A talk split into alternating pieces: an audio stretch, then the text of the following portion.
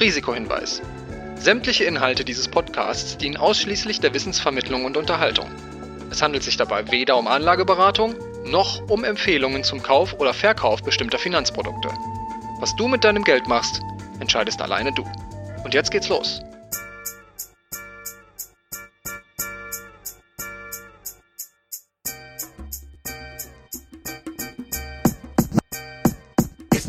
She Speaks Finance. Dein Investmentstart mit Barbara und Christine.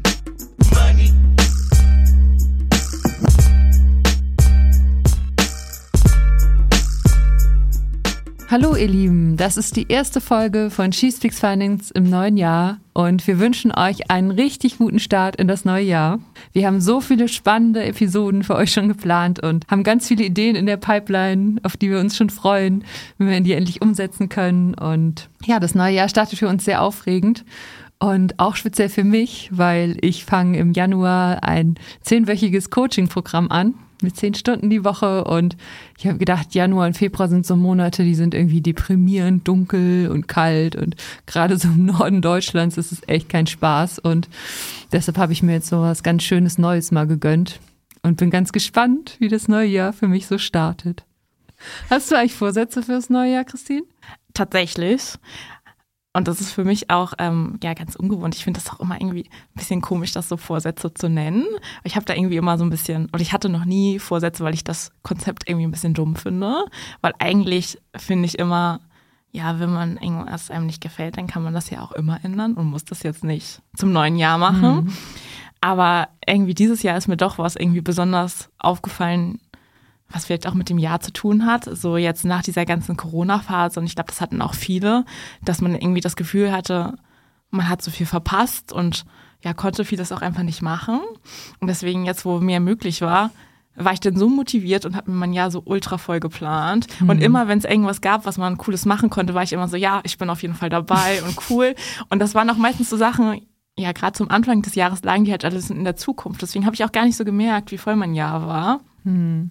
Aber so viele Sachen, die eigentlich schön sind, sind irgendwie so in Stress ausgeartet, weil jedes Wochenende mal komplett voll war und jeder Urlaub war vom ersten bis zum letzten Tag verplant. Und das habe ich mir eigentlich ein bisschen vorgenommen fürs neue Jahr, das ein bisschen anders zu machen und vielleicht auch mal Sachen abzusagen oder nicht mhm. sofort zuzusagen mhm. und das mal alles ein bisschen zu entzerren, dass man nicht irgendwie, ja, es ist ja auch ein bisschen ein lächerliches Wort, so Freizeitstress irgendwie hat. Also es ist ja das, das Ultra-Luxus-Problem, aber ja, irgendwie sollten schöne Sachen ja auch Spaß machen und nicht nachher so, mhm. wie sich so, wie so ein Termin anfühlen. Mhm. Deswegen ist das so ein bisschen mein Vorsatz fürs neue Jahr, das so ein mhm. bisschen anzupassen. Ich habe das so ähnlich, aber ich habe damit irgendwie jetzt schon angefangen, dass ich mir ein Wochenende im, ja, also genau, ein Wochenende im, im Monat freilasse. Das schaffe ich nicht immer jeden Monat. Aber ich glaube, das ist auch bei mir eine gute Idee, weil ich hatte auch so Nachholbedarf an so schönen Dingen und dann konnte man zu Festivals fahren und ganz viele Sachen machen, auf Konzerte gehen und was weiß ich alles und ganz viele Partys und ja, genau. Das ist einfach immer ein guter, also zu viel davon ist irgendwie auch anstrengend dann. Ja, aber Vorsätze ist ja auch ein ganz gutes Stichwort, weil eigentlich in unserem Podcast geht es ja auch so ein bisschen im weitesten Sinne um Vorsätze, nämlich irgendwie seine Finanzen anzugehen und dass wir auch ein bisschen dazu motivieren wollen, sich irgendwie darum zu kümmern. Und das hat sich auch unser heutiger Gast ein bisschen auf die Fahnen geschrieben. Das ist nämlich Susanne Krehl, die hat äh, mit das äh, Startup Fabit gegründet und die machen eine App, wo man ja so ein bisschen Finanztraining bekommt und die sich auch besonders an Leute richtet, ja, die so Schwierigkeiten mit äh, finanziellen Glaubenssätzen haben, dadurch auch vielleicht ja entweder finanzielle Engpässe oder in die Schulden gerutscht sind und wie man das irgendwie besser angeht. Und das ist ja auch eine Art Vorsatz, ja, das irgendwie in Zukunft besser hinzukriegen und wie das genau funktioniert und ja, wie Susanne und ihr Team da ähm, Hilfestellung geben wollen, das äh, erzählt sie uns jetzt mal selber.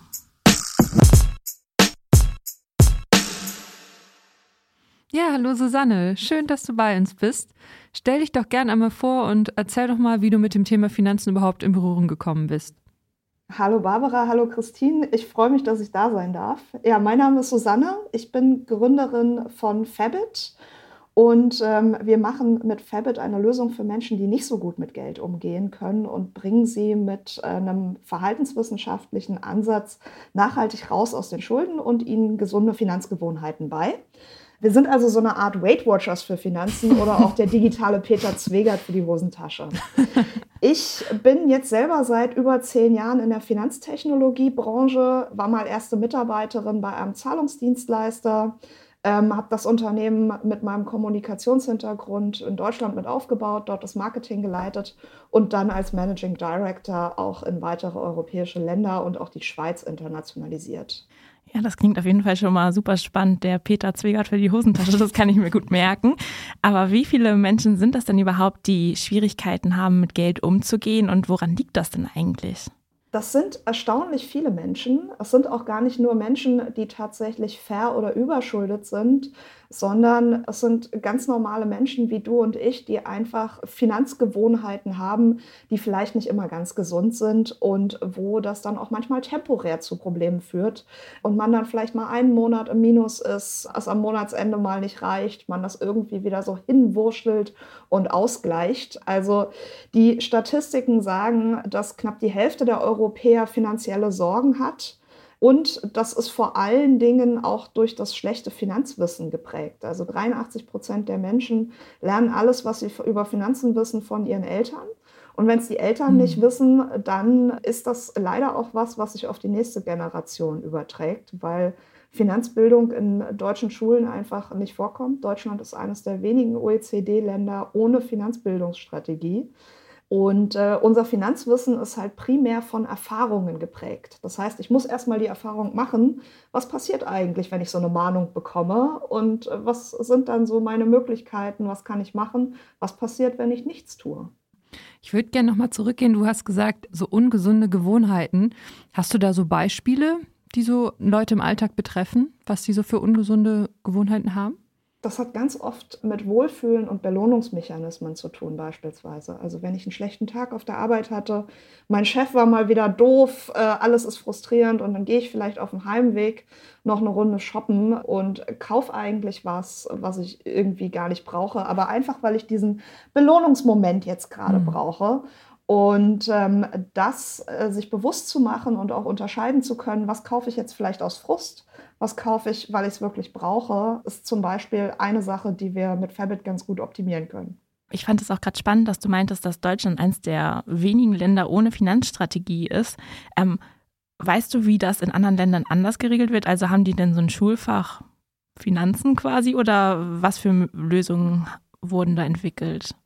Das ist international ganz, ganz unterschiedlich, von Land zu Land verschieden. Aber es gibt tatsächlich viele Länder, die haben eine nationale Financial Literacy Strategie und wo es auch so einen so Grundstock an Finanzwissen gibt, was auch definiert ist, was vielleicht jeder Mensch fürs Erwachsenenleben können sollte. Mhm. Und das ist etwas, was an unseren Schulen äh, eigentlich nicht vorkommt. So ganz praktisches, alltagsrelevantes Finanzwissen. Wie sieht eigentlich so eine Lohnabrechnung aus? Was steht da drauf? Wie funktioniert eine Kreditkarte? Wie funktioniert ein Ratenkauf? Wie mache ich eine Steuererklärung? Warum ist das wichtig? Ähm, was passiert, wenn ich eine Mahnung kriege? Lauter so Dinge, die man vielleicht für sein Erwachsenenleben irgendwie mal brauchen könnte und die an unseren Schulen leider nicht vorkommen, weil einfach äh, das nicht im Lehrplan ist. Wie hast du dir das denn beigebracht? Selber, dieses Wissen? Ich glaube, ich bin ein ganz typischer Fall. Ich gehöre auch zu den 83 Prozent, die alles, was sie über Finanzen wussten, von ihren Eltern gelernt mhm. hat. Und äh, habe durch meine Tätigkeit in der Finanztechnologiebranche natürlich noch einiges dazugelernt. Ich hätte aber, äh, glaube ich, ein anderes Finanzverhalten, wenn ich in dieser Branche nicht arbeiten würde. Hm. Ich fand das auch gerade ganz spannend, was du meintest mit den Lohnabrechnung und Steuererklärung und so. Ich habe mich das auch schon so oft gefragt, weil ich meine, ja, irgendwie hat man ja irgendwie keine andere Wahl und dann muss man da halt irgendwie selber durch und sich das dann erklären und irgendwie angucken, weil man ist da ja noch nicht mit in Berührung gekommen, meistens, als man noch so bei seinen Eltern gewohnt hat, dass die es einem jetzt groß gezeigt haben. Und das ist ja irgendwie auf jeden Fall, wäre schon cool, wenn man das in der Schule lernen würde. Aber du meintest auch gerade, ihr könnt mit eurer App quasi Menschen helfen, die jetzt so diese Belohnungsmechanismen und so haben. Wie macht ihr das denn? Also wie helft ihr denen, sich finanziell gesünder zu verhalten? Also in Fabit gibt es zum einen mal ganz praktisches Finanzmanagement. Also das heißt, du kannst in Fabit dein Budget verwalten, kannst ein Haushaltsbuch führen, deine Ausgaben tracken, kannst auch deine Schulden inklusive Gläubigern hinterlegen, dort Ratenzahlungspläne auch äh, hinterlegen. Ähm, wir kategorisieren Schulden auch von wirklich gefährlichen Schulden, die die Lebenssituation bedrohen. Das sind dann Stromschulden, Miete etc. bis hin zu einfachen Ratenzahlungen, die häufig durch Konsumschulden entstehen. Wir bieten in Fabit anlassbezogen das Finanzwissen, was du vielleicht bisher im Leben verpasst hast. Wenn wir sehen beispielsweise, du hast gerade eine Mahnung bekommen, dann sagen wir dir, was als nächstes passiert. Und durch unseren verhaltenswissenschaftlichen Ansatz haben wir natürlich auch verschiedene Mechanismen, um dich bei der Stange zu halten. Also das ist eine intelligente Mischung aus Nudges, Notifications und eben genau diesen Empfehlungen, die auf deine Situation zugeschnitten sind die so ein bisschen Weight Watchers mäßig tatsächlich deine Situation dauerhaft begleiten, sodass du dich kontinuierlich verbessern kannst. Wie kann man sich das denn vorstellen? Wie erfahrt ihr denn überhaupt von der Mahnung? Geben das die Leute dann ins System ein oder ist das irgendwie eingespeist? Wie läuft das denn? Also zum einen gibt es eine Kontoanbindung. Du kannst deine Konten mit Fabit verknüpfen und zwar nicht nur Girokonten, sondern beispielsweise auch PayPal oder Kreditkarten. Mhm. Und dann schauen wir da natürlich drauf, was dort passiert. Also wir sehen, ob du deine Miete beispielsweise regelmäßig zahlst oder wie viele Ratenzahlungen du so täglich äh, oder monatlich in den Abbuchungen hast. Bei Mahnungen ist es tatsächlich so, dass man die ähm, manuell eintragen muss, weil es dafür keine digitale Datenquelle gibt. Also wir sehen das natürlich in den Kontoumsätzen erst, wenn du es bezahlt hast. Aber häufig kriegt man ja die Mahnung dann doch noch per Post oder auch per E-Mail. Das kann man dann in Fabit entsprechend hinterlegen. Also sowohl die Post mit einem einfachen Foto oder als PDF da hochladen ähm, oder die E-Mail dann auch importieren.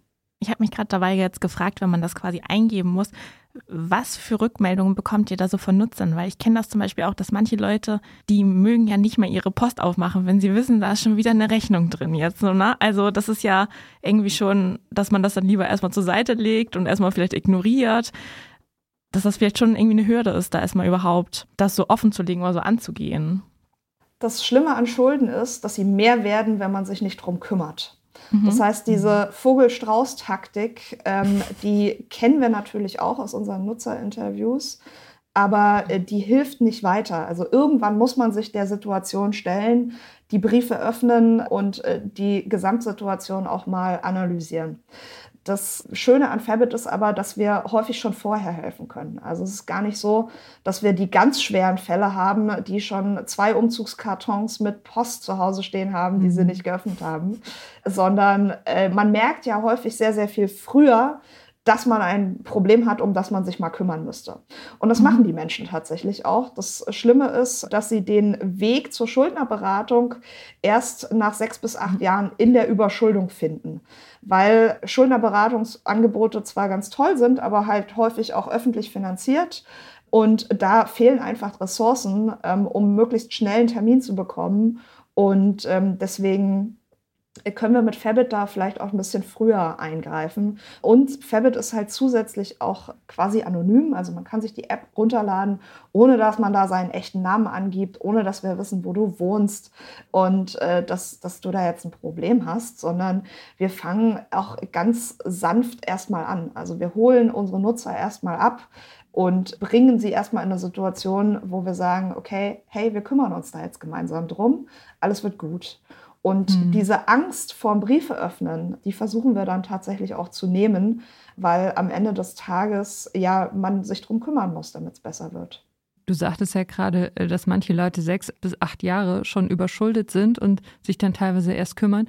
Was ich mich so gefragt habe, wofür verschulden sich Leute so stark oder wofür geben Leute so viel Geld aus, was sie eigentlich nicht haben? Und wie entwickelt sich das über so einen langen Zeitraum? Also es gibt ganz unterschiedliche Gründe für Schulden und Verschuldung. Es kann eine längere Arbeitslosigkeit sein, es kann eine Krankheit sein, das kann eine gescheiterte Existenzgründung sein, das können auch persönliche Gründe sein, wie beispielsweise eine Scheidung oder ein Todesfall. Wir kümmern uns bei Fabit vor allen Dingen um junge Menschen mit Konsumschulden, mhm. weil man da eben mit einem verhaltenswissenschaftlichen Ansatz sehr viel tun kann. Also unsere Kundengruppe findet ihr unter dem Hashtag Klana-Schulden auf TikTok. Würdest du denn auch sagen, dass das auch so ein großes Problem ist? Also oder dass diese ganzen Ratenkaufmodelle und äh, kaufst jetzt, zahl später, dass das auch sowas auslöst, also dass das schon problematische Entwicklung ist? Also grundsätzlich ist das ja kein schlechtes Modell, wenn man Menschen die Möglichkeit gibt, etwas in Raten auch abzubezahlen. Das ist ja auch nichts Neues. Also das heißt heute Buy Now, Pay Later, aber mhm. ähm, Früher war das ein Rechnungskauf beim Quellekatalog oder Kreditkarten funktionieren ja im Prinzip genauso, dass du erstmal kaufst und dann mit der Monatsabrechnung deine Umsätze dann dort auch verbucht werden. Was fehlt, ist die Finanzbildung dahinter und auch die Möglichkeit, das richtig einschätzen zu können. Weil man natürlich erstmal denkt, ach ja, 20 Euro Rate im Monat sind halt nicht viel, aber es sind halt auch dann häufig zwölf Monate 20 Euro. Und die muss man dann dauerhaft auch mal haben, parallel vielleicht noch zu anderen Ratenkäufen. Und genau diese Fähigkeit, budgetieren und das auch einplanen zu können, das ist etwas, was jeder äh, eben haben sollte, um souverän seine Finanzen zu managen. Und wie lernen die Leute das bei eurer App? Wir führen die da ganz, ähm, ganz langsam ran. Also zum einen analysieren wir erstmal die Ist-Situation was sind deine Fixausgaben, Miete, Strom etc., was sind deine variablen Ausgaben und wir vergleichen das natürlich auch. Also wir vergleichen mit deiner Peer Group sozusagen. Gibst du beispielsweise zu viel für Coffee to go aus? Hast du da ein, hm. kaufst du dir drei davon am Tag, ja? Oder hast du fünf Streamingdienste parallel? Und ähm, das sind halt alles Themen, die man optimieren kann. Und du hattest vorhin auch schon von so einer Art Belohnung gesprochen oder so ein bisschen so ähnlich wie Weight Watchers. Magst du das nochmal genauer erklären, wie das denn so aussieht quasi? Also sagt ihr wahrscheinlich, ja, du kannst mal drüber nachdenken, du musst vielleicht nicht drei Kaffee täglich kaufen, aber kriegt man dann irgendwas dafür, wenn man das reduziert oder wie funktioniert das genau? Genau, wir haben in Fabit Challenges und Fabits, das sind äh, Fabulous Financial Habits, ähm, haben wir das genannt. Das sind äh, über 100 Spartipps und auch Tipps, wie man sein Finanzverhalten ähm, verbessern kann. Und da gibt es natürlich auch immer so einen kleinen Belohnungsmoment. Also dann äh, gibt es zum Beispiel einen Konfettiregen in der App, wenn du, was, wenn du dir was vorgenommen und es geschafft hast. Du kannst diese Belohnungsmomente aus der Community holen oder wir geben eben auch Tipps, wie du den Belohnungsmoment unabhängig von Konsum haben kannst. Weil, mhm. ähm, also wenn du dir das wieder eben aus psychologischer Sicht anguckst, dann sind die zugrunde liegenden Motive für diesen Belohnungsmoment sind halt häufig Zugehörigkeit, Akzeptanz, ich möchte geliebt werden, ich möchte irgendwie ein negatives Erlebnis auch ausgleichen, was ich vielleicht gerade hatte. Und das sind Momente, die kann man eben auch anders schaffen. Also die kannst du auch schaffen, indem du ähm, dir ein bisschen Zeit für dich selbst nimmst, indem du vielleicht nicht unbedingt vor deinem Handy hängst und äh, in Social Media scrollst, sondern mal eine Runde Tagebuch schreibst, indem du eine Yoga-Session machst, indem du dich mit Freunden triffst. Das muss ja auch äh, nicht immer mit Ausgehen, Weggehen, Essen gehen verbunden sein, sondern ähm, das kann man auch äh, kostengünstiger eben zu Hause lösen.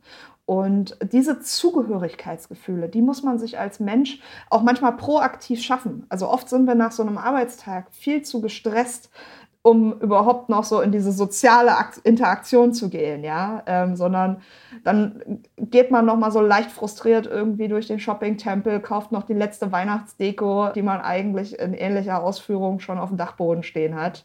Und ja, diese menschlichen Bedürfnisse, die müssen erfüllt werden. Und dazu animieren wir unsere Nutzer. Hm, ich glaube, so Frustkäufe, das kennt wohl jeder, dass man dann irgendein so paar Schuhe zu Hause hat, wo man sich dachte, was habe ich mir dabei gedacht, wieso? Ähm, was ich mir so bei dem Thema Schulden auch immer so frage, ist, ist es eher vom Einkommen auch abhängig, ob man eher Schulden hat oder ist es, gibt man einfach automatisch mehr aus, wenn man mehr verdient? Das ist ein ganz typisches Verhalten dass man mehr ausgibt, wenn man mehr verdient, weil man denkt, oh, jetzt gönne ich mir mal was, mein Lebensstandard kann ich jetzt erhöhen, weil ich mehr verdiene. Und äh, Schulden sind grundsätzlich komplett unabhängig vom Einkommen. Also wir haben, wir haben, wir haben Nutzer, die haben 10.000 Euro netto im Monat und äh, trotzdem keinen Cent auf dem Konto. Das äh, ist die Ausnahme, das äh, sage ich auch ganz klar dazu. Aber das ist tatsächlich eher so das Finanzverhalten. Also das Klischee wäre der Lottogewinner, der nach einem Jahr mhm. wieder pleite ist, weil er ähm, seine Millionen mit vollen Händen ausgegeben hat und einfach komplett dem Konsum verfallen ist. Und ja, davon gibt es ja viele Geschichten tatsächlich, dass man dann diesen Lottogewinn einfach ähm, nach, nach zwei, drei Jahren komplett auch wieder verprasst hat und dann seinen Lebensstil wieder so ein bisschen downgraden muss. Und das fällt vielen, vielen sehr, sehr schwer. Und ich glaube, um mal ein Klischee zu brechen, also Menschen, die sehr wenig Einkommen haben, die können häufig sehr, sehr gut budgetieren, weil sie es mhm. müssen und weil sie daran gewöhnt sind, wirklich jeden Cent dreimal umdrehen zu müssen. Und das ist tatsächlich auch was, was wir im Finanzverhalten sehen, ähm, dass diejenigen, die sehr wenig zur Verfügung haben, darin oft sehr gut sind. Das kann ich mir auch gut vorstellen, weil dadurch hat man das ja wahrscheinlich dann auch als Kind gleich besser gelernt, ne? wenn Geld eine große Rolle vielleicht auch schon zu Hause gespielt hat, weil einfach nicht so viel da war und man immer gucken musste, was man kauft und was man sich vielleicht nicht leisten kann, dass man das dann, ja, vielleicht ist das dann, sind das keine guten Umstände, aber man hat es dann zumindest besser gelernt vielleicht. Was ich mich noch gefragt habe, weil ihr seid jetzt ja auch ein sehr junges Unternehmen und da muss man ja wahrscheinlich auch immer gut gucken, wie das mit dem Geld ist, wie man, wie man alles finanziert. Wie geht es dir denn damit? Ja, belastet dich das oder kannst du damit gut umgehen mittlerweile oder wie ist das für dich? Ich bin ja nun schon seit über zehn Jahren in der Start-up-Branche, bald zwölf. Und ich glaube, diese Sicherheit, die man sich von einem Angestelltenverhältnis in einem größeren Unternehmen verspricht, die ist einfach überhaupt nicht gegeben. Also wir haben auch viele Pleiten auch von großen Unternehmen gesehen, ähm, wo äh, Menschen dann auch äh, ihren Arbeitsplatz verloren haben. Und äh, das ist etwas, was man manchmal so ein bisschen persönlich auch relativieren muss. Also klar geht man ins Risiko als Gründer und setzt hier alles auf eine Karte, aber am Ende des Tages ist es ja nichts, was, was einen auch auf ewig bindet. Also sollte es nicht funktionieren, dann finden wir auch alle sehr schnell wieder einen Job, weil wir unfassbar viel lernen in dieser Gründung. Mhm. Aber das ist natürlich nicht das Ziel. Also man muss mit diesen Auf und Abs, Höhen und Tiefen, die man im Startup-Leben hat, glaube ich, ganz gut klarkommen und entwickelt da als Gründer auch eine gewisse Resilienz. Also auch als Gründer musst du eben gut budgetieren können mit dem verfügbaren äh, Budget, was du hast, dein Unternehmen entsprechend gut voranzubringen und musst manchmal sehr harte Entscheidungen treffen. Also mein Ex-Chef hat mal gesagt, nach einer Budgetplanung, die ja am Jahresende auch immer wieder ansteht, so, liebe Mitarbeiter, ihr habt jetzt hier das Fünffache von dem geplant, was wir zur Verfügung haben und es fällt uns wahnsinnig schwer, die Positionen zu streichen, weil das alles sinnvolle Ausgaben sind aber es ist halt nicht im Budget. Hm. Wie ist das denn? Hast du das gelernt, das Budgetieren in deiner Familie oder kommst du aus so einer Unternehmerfamilie oder wie hat dein Umfeld denn darauf reagiert, dass du jetzt sagst, so, ich werde Gründerin, ich mache mich selbstständig? Ich komme aus einer ostdeutschen Familie mit einer, ich glaube, auch typisch ostdeutschen Erwerbsbiografie mit äh, Brüchen in den 90ern. Ähm, und eigentlich, ich, ja, äh, also keine Unternehmerfamilie, nie reich gewesen, öffentliche Schule, öffentliche Uni, ähm, BAföG bekommen und dementsprechend habe ich vielleicht auch nicht so den typischen Fintech-Gründer-Hintergrund. Mhm. Ähm, und äh, ich habe von meinen Eltern immer eine sehr konservative Haltung zu Geld mitbekommen. Also das Grundmotto war immer, wenn du es dir nicht leisten kannst, dann kannst du es dir nicht kaufen. Meine Eltern haben tatsächlich auch eine eher ablehnende Haltung zu Krediten. Also es war immer eher, wir sparen jetzt darauf und dann leisten wir uns das. Mhm. Ähm, und das ist, glaube ich, eine Grundhaltung, die ich mir für mich persönlich auch beibehalten habe. Und ähm, die Reaktion aus dem familiären Umfeld darauf, dass ich Unternehmerin bin, ist grundsätzlich eher Unverständnis. Also gerade in, in, ostdeutschen Familien ist ein sicherer Arbeitsplatz ein hohes Gut und meine Eltern können nicht verstehen, wie ich einen vermeintlich sicheren Arbeitsplatz gekündigt habe, um dann auf Weltreise zu gehen und dann noch ein Unternehmen zu gründen. Aber ich glaube, das ist einfach etwas, wo man eine persönliche Entscheidung für sein Leben treffen muss. Ja, du hattest ja auch gerade schon so den typischen Fintech-Hintergrund angesprochen. Ich habe auch mal im Interview von dir gelesen, dass du meintest, ja, dass so Fintechs auch niedrigere Einkommensschichten quasi mehr in den Blick nehmen sollten. Wird das denn sehr vernachlässigt bisher? Und was meinst du, woran liegt das? Ich glaube, das liegt daran, dass der typische Fintech-Gründer männlich weiß um die 30 und aus gut situiertem Hause kommt. Meistens auf einer ähm, privaten Uni, wenn nicht sogar einer privaten Schule vorher war. und ja, genau diese Erfahrungen aus Beratung, Banking auch mit in seine Gründungen nimmt.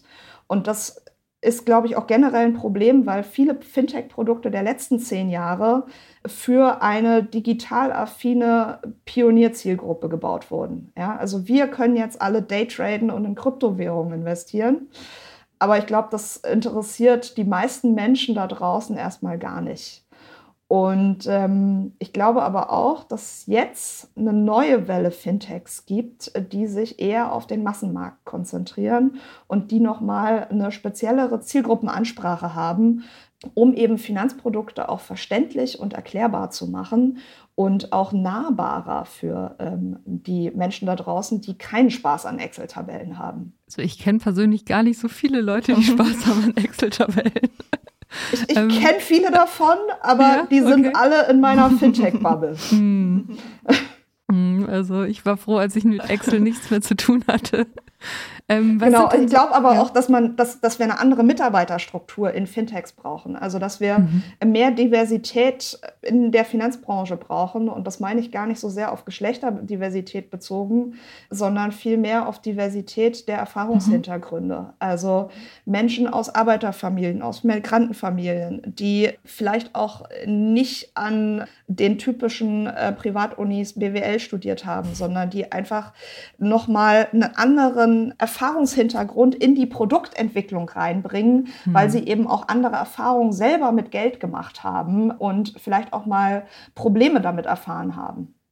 Ja, ich glaube auch, wir hatten öfter auch schon das Thema so mit Finanzprodukten für Frauen und auch diese Sache, dass es, es braucht keine neuen Produkte, die Ansprache muss nur anders sein und je mehr Frauen oder je mehr diverse Menschen in der Finanzbranche arbeiten, desto anders kann man die Leute auch ansprechen oder desto eher erreicht man die überhaupt. Ich finde, das ist ein ganz guter Punkt. Und es ist interessant, dass es in der Fintech-Branche so ähnlich ist wie in der Finanzbranche.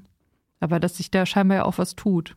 Ja, was mich noch interessieren würde, wie investierst du denn eigentlich dein eigenes Geld? Das ist primär interessengetrieben. Also ich habe von sehr konservativen Finanzprodukten ähm, wie einer privaten Rentenversicherung über ETF-Sparpläne bis hin äh, zu Bitcoin eine äh, wilde Mischung, nenne ich es mal, ähm, weil ich aber auch gerne viel ausprobiere. Und was bedeutet Geld so generell für dich in deinem Leben? Für mich hat Geld immer eine positive Bedeutung gehabt. Ähm, also ich wusste immer, dass ich es mir verdienen muss. Ich arbeite seit ich 14 bin, hatte auch die diversesten Jobs, also von Callcenter bis hin zu Kassiererin. Ähm, äh, habe ich immer neben dem Studium, neben der Schule auch gearbeitet. Und äh, für mich ist Geld auch ein Stück Freiheit, ein Stück Sicherheit, Dinge einfach schnell und unkompliziert auch manchmal lösen zu können. Und was war so dein Lieblingsjob von diesen ganzen Jobs, die du hattest? Ich finde, im Callcenter habe ich unfassbar viel gelernt. Ähm, das habe ich während des Studiums gemacht. Ich habe immer die zwölf Stunden Wochenendschichten geschoben. Also Samstag, Sonntag je zwölf Stunden. Ähm, oh technischer Support für Navigationsgeräte ähm, oh auf drei Sprachen. Und das wechselte das halt furchtbar. auch gerne mal. Nee, das war großartig. ähm, weil, also man ist am Ende des Tages heiser und man möchte auch mit niemandem mehr reden. Aber das war großartig, weil ich sehr viel über Serviceorientierung gelernt habe. Ähm, ich habe sehr viel darüber gelernt, dass es im Customer Service auch manchmal den einfachen Weg gibt und äh, manchmal den schwierigen Weg und dass das auch gelegentlich davon abhängt, äh, wie äh, man mit dem Service Agent dann auch umgeht.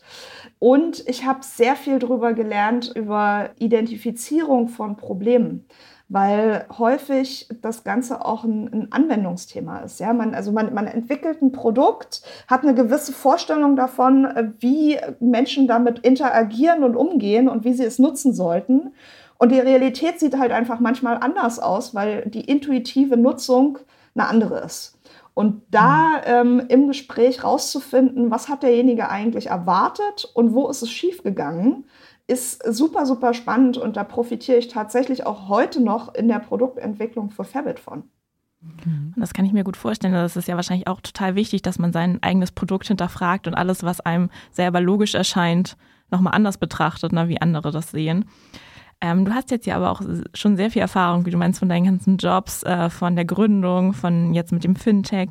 Welche drei Tipps zum Umgang mit Geld würdest du dann anderen Frauen geben? Was hältst du dafür am allerwichtigsten?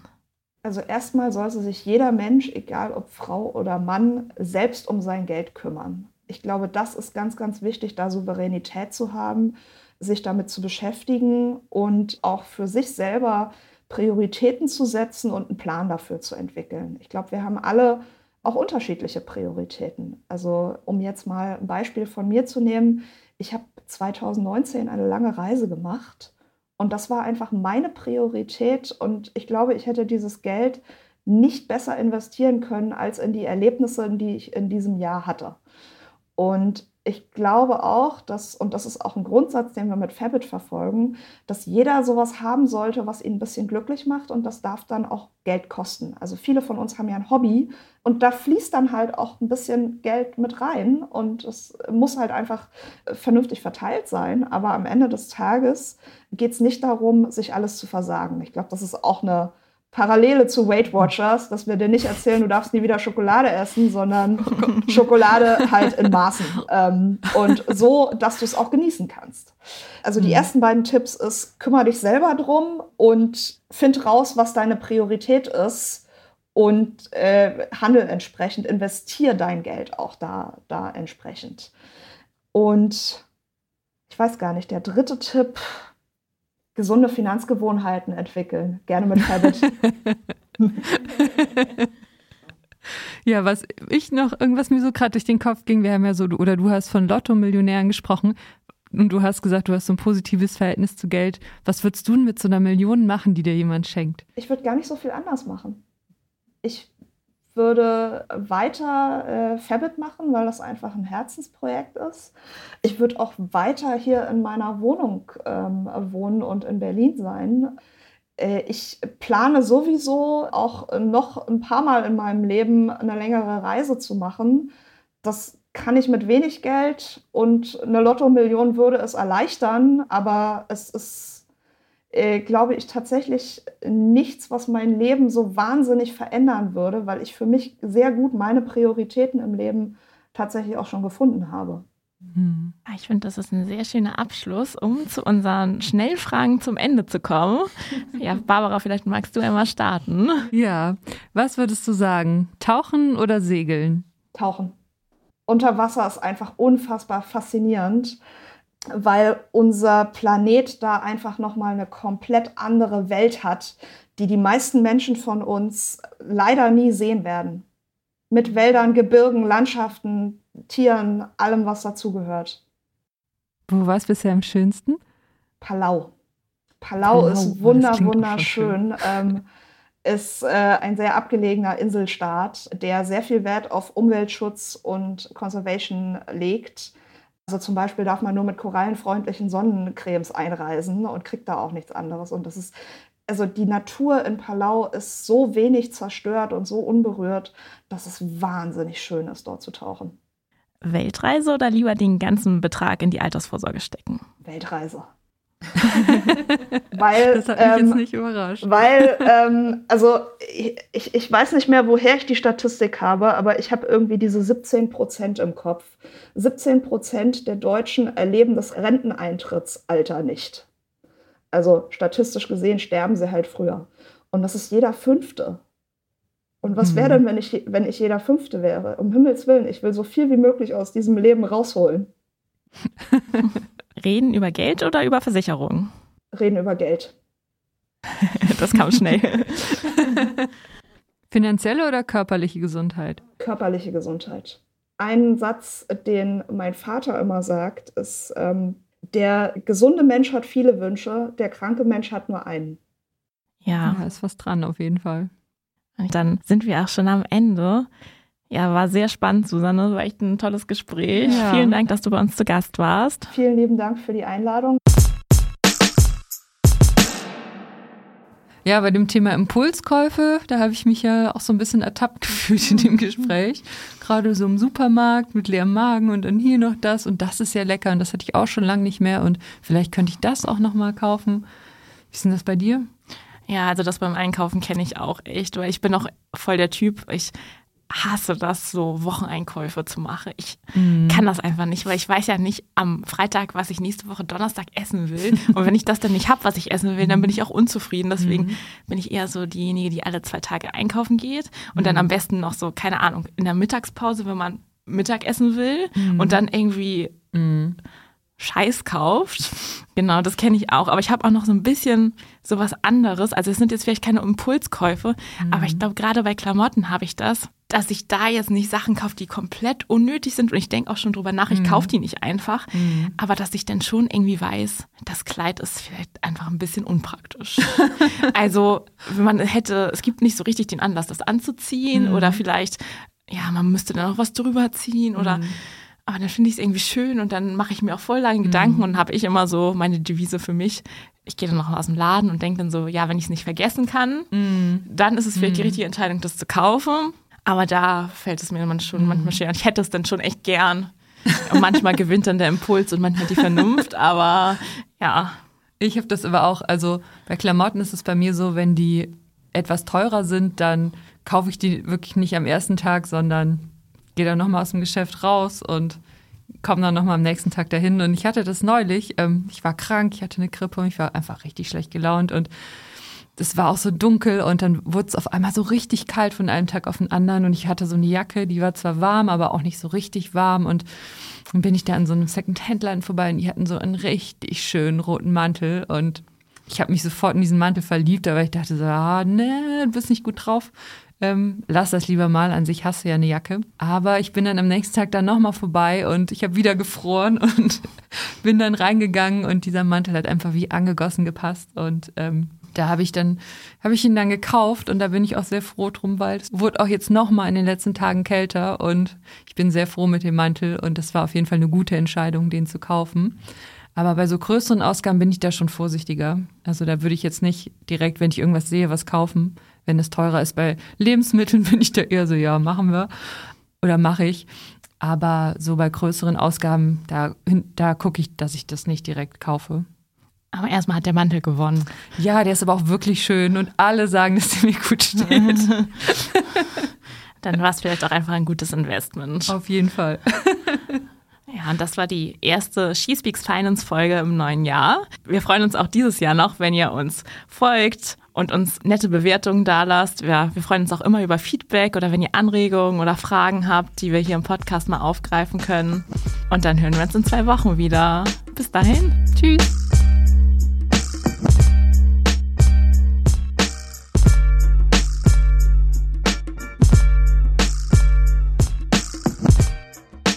She Speaks Finance ist ein Mint Original Podcast. Redaktion Barbara Box und Christine Jans. Produktion und Schnitt Jared Schmidtke. Für mehr feinen Content folgt uns auf Instagram, TikTok oder LinkedIn.